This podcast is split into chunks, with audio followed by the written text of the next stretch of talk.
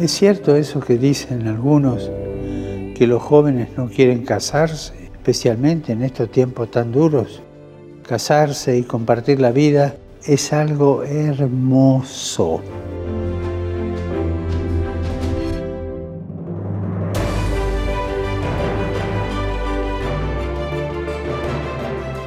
Es un viaje comprometido, a veces difícil, a veces complicado, pero vale la pena animarse. Y en este viaje de toda la vida, la esposa y el esposo no están solos, los acompaña Jesús. El matrimonio no es solo un acto social, es una vocación que nace del corazón.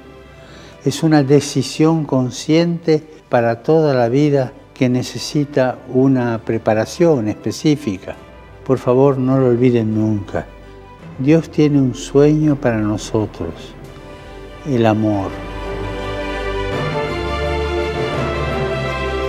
Y nos pide que lo hagamos nuestro.